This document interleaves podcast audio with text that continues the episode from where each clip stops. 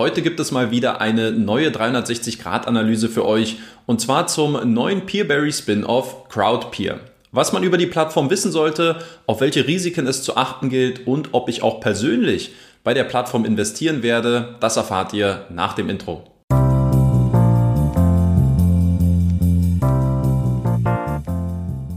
Seid gegrüßt, meine lieben Privatanlegerfreunde. Schön, dass ihr wieder mit dabei seid. Ja, wie eingangs erwähnt, soll es heute um das neue Peerberry Spin-off Crowdpeer gehen und dabei werde ich wie gewohnt versuchen, sämtliche Facetten innerhalb dieser 360-Grad-Analyse abzudecken, sodass ihr am Ende einen guten Einblick zu den Chancen als auch den Risiken der Plattform bekommen werdet. Und wir fangen mal ganz einfach und von vorne an. Was ist Crowdpeer überhaupt? Crowdpeer ist eine in Litauen ansässige Peer-to-Peer-Plattform, auf welche Anleger in hypothekenbesicherte Immobilienkredite aus Litauen investieren und dabei eine Rendite von durchschnittlich 10,6 Prozent erzielen können. Die meisten von euch werden sicherlich wissen, dass in Litauen ansässige Peer-to-Peer-Plattformen immer auch von der Zentralbank Litauens reguliert und überwacht werden, was in Verbund mit der gesetzlich vorgegebenen Trennung von Anleger- und Unternehmensgeldern ein großer Sicherheitsvorteil im Vergleich zu vielen ausländischen Plattformen ist. Und bei mir persönlich werden in diesem Zusammenhang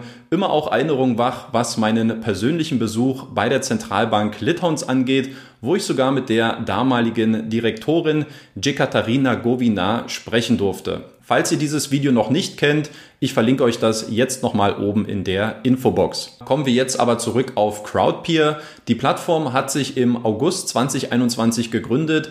Der Start wurde allerdings aufgrund des Krieges in der Ukraine vorläufig verschoben. Erst im Oktober 2022 hat man die Plattform für die ersten Anmeldungen freigeschaltet und die ersten Kredite sind jetzt Anfang des Jahres 2023 angeboten worden. Wenn wir auf die Entstehungsgeschichte schauen, dann werden sich einige Anleger vielleicht fragen, warum Peerberry jetzt extra einen Spin-off gegründet hat und die Projekte nicht einfach auf der eigenen Plattform angeboten hat. Und die Antwort, die ist eigentlich relativ einfach, denn Peerberry als auch Crowdpeer verfolgen unterschiedliche Geschäftsmodelle, die regulatorisch anders bewertet werden und die somit eine Verbindung beider Plattformen unter einem Dach unmöglich gemacht haben. Auf der einen Seite gibt es das praktizierte Marktplatzmodell von Peerberry, bei dem kurzfristig laufende Konsumkredite von externen Kreditgebern angeboten werden und wo es bislang noch keine Regulierung auf EU-Ebene gibt.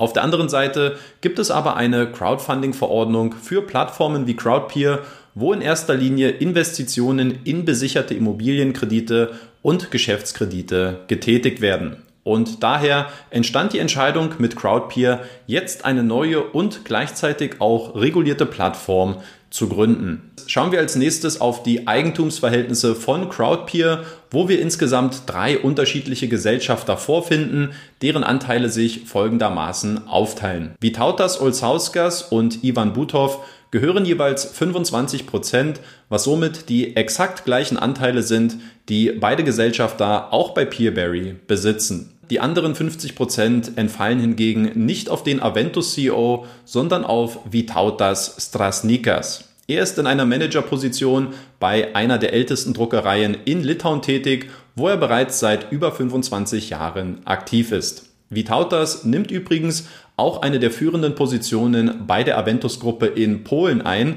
Der Kreis zu Aventus schließt sich also hier auch wieder. CEO der Crowdpeer-Plattform ist der Litauer Vitautas Olsauskas. Dieser ist parallel auch Vorstandsmitglied bei der von ihm mitgegründeten Manobank, weshalb sein Einfluss auf Crowdpeer eher von strategischer Natur ist und weniger im operativen Tagesgeschäft. Als Repräsentant nach außen fungiert hingegen Arunas Lekavicius, der vielen Anlegern seit Jahren schon als Peerberry CEO bekannt sein sollte. Wir hatten im Rahmen meiner Crowdpeer-Analyse eigentlich auch ein Interview vereinbart, allerdings musste Arunas das aufgrund gesundheitlicher Probleme absagen. Auf der Webseite von Crowdpeer finden Anleger noch weitere Informationen zu den Teammitgliedern der Plattform. Auffällig ist dabei, dass es viele Überschneidungen zum Team von Peerberry gibt, darunter auch die für Marketing und PR zuständige Rita Simanavichute. Für mich persönlich ist auch immer das Geschäftsmodell ein sehr wichtiges Thema, sprich, wie verdient die Plattform Geld, wie sieht es mit der Profitabilität aus und wie ist das Unternehmen insgesamt finanziell aufgestellt. Crowdpeer monetarisiert sich in erster Linie über eine Vermittlungsgebühr, welche den Kreditnehmern bei einer erfolgreichen Projektfinanzierung berechnet wird. Diese kann zwischen 2 und 5 Prozent von der finanzierten Kreditsumme betragen. Zu den weiteren Einnahmequellen zählen unter anderem die administrativen Gebühren, Strafgebühren oder vorzeitige Kündigungsgebühren. Für Anleger ist die Nutzung und das Investieren auf Crowdpeer hingegen kostenlos. Da Crowdpeer erst Anfang des Jahres die ersten Projekte veröffentlicht und finanziert hat, ist die Plattform natürlich noch sehr weit weg von einem profitablen Niveau. Um den Break-Even-Point zu erreichen, müsste die Plattform laut eigenen Angaben ein ausstehendes Portfolio von circa 12 Millionen Euro erreichen, um somit die aktuelle Kostenstruktur abzudecken.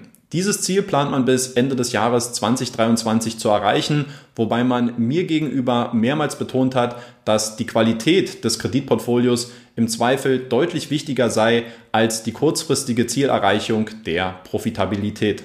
Dann schauen wir kurz auf die einzelnen Parameter beim Investieren und was Anleger hier erwarten können. Das Kreditangebot konzentriert sich aktuell auf besicherte Immobilienkredite aus Litauen. Mit Spanien soll aber in absehbarer Zukunft ein zweites Kreditnehmerland hinzukommen. Aufgrund des geringen Angebots gibt es derzeit noch keine Auto-Invest-Funktion. Stattdessen müssen die Projekte manuell ausgewählt werden. Der Mindestanlagebetrag liegt bei 100 Euro pro Kredit und eine interessante Besonderheit besteht bei Crowdpeer darin, dass die Zinsen schon ab dem ersten Tag des Investments berechnet werden, wohingegen bei anderen Crowdfunding-Plattformen die Zinszahlung erst gegen Ende der Kreditlaufzeit erfolgt. Die Verzinsung wird auf Crowdpeer mit bis zu 15 Prozent angegeben. Die durchschnittliche Renditeerwartung liegt aber gemäß der bisherigen Kreditprojekte bei 10,62 Prozent. Im Vergleich zu anderen Crowdfunding-Plattformen, die eine ähnlich hohe Sicherheit aufweisen können, ist das ein durchaus wettbewerbsfähiger Wert. Dann noch ein paar kurze Hinweise zum Thema der Versteuerung. Grundsätzlich gelten die durch Kreditfinanzierungen erzielten Zinseinnahmen ja als Kapitalerträge und müssen als solche auch bei der Steuererklärung angegeben werden. Aufgrund der Firmierung in Litauen ist Crowdpeer rechtlich dazu verpflichtet, eine Quellensteuer in Höhe von 15 Prozent auf die erzielten Zinserträge einzubehalten. Diese kann dann aber bei der Steuererklärung gegengerechnet werden und wird somit nicht doppelt bezahlt. Dann blicken wir als nächstes auf ein paar Risikofaktoren und wie diese einzuschätzen sind. In Bezug auf die Gesamtsicherheit der Plattform gibt es zwei große Vorteile. Zum einen die Regulierung und die Überwachung durch die Zentralbank Litauens, zum anderen die vorgegebene Trennung von Anleger und Unternehmensgeldern. Wirtschaftlich kann man davon ausgehen, dass die Plattform über genug gesellschaftliche Unterstützung verfügt, um ein profitables Geschäftsmodell in den nächsten Jahren aufzubauen. Was den Umgang mit Kreditrisiken an sich angeht, Grundsätzlich werden alle auf Crowdpeer angebotenen Kredite zu 100 Prozent mit erstrangigen Hypotheken besichert und zudem finanziert man auch nur Kredite mit einem Beleihungswert von bis zu maximal 80%. Prozent. Um das Risiko von Kreditausfällen zu minimieren, folgt Crowdpeer einer Reihe von regulatorischen Anforderungen, die vorschreiben, wie Risiken im Zusammenhang mit Kreditprojekten bewertet werden müssen. Dazu gehört, dass die Plattform im Rahmen der Immobilienbewertung nur mit offiziell von der Aufsichtsbehörde zugelassenen Immobiliengutachtern zusammenarbeitet. Zusätzlich werden die Immobilienwerte durch interne Risikomanager überprüft. Dafür bezieht Crowdpeer eine Reihe von Daten und Informationen aus öffentlichen Registern und Datenbanken, um die Historie, die Kreditwürdigkeit oder den Ruf des Kreditnehmers zu überprüfen. Nachdem alle erforderlichen Unterlagen zusammengetragen und alle Daten überprüft worden sind, trifft der interne Kreditausschuss von Crowdpeer dann eine endgültige Entscheidung über die Finanzierung des Projekts. Was Anlegern Zuversicht geben sollte, ist, dass Peerberry in der Vergangenheit bereits 38 Kredite im Wert von 27 Millionen Euro in diesem Kreditsegment finanziert hat und dass es bis jetzt noch zu keinen Ausfällen gekommen ist. Dann blicken wir auf die wichtigsten Vor- als auch Nachteile von Crowdpeer. Einige sind davon ja bereits zur Sprache gekommen. Positiv sind in jedem Fall die Regulierung und die Verwahrung von Anlegergeldern, ein erfahrenes Team und ein wettbewerbsfähiges Chancen-Risikoprofil.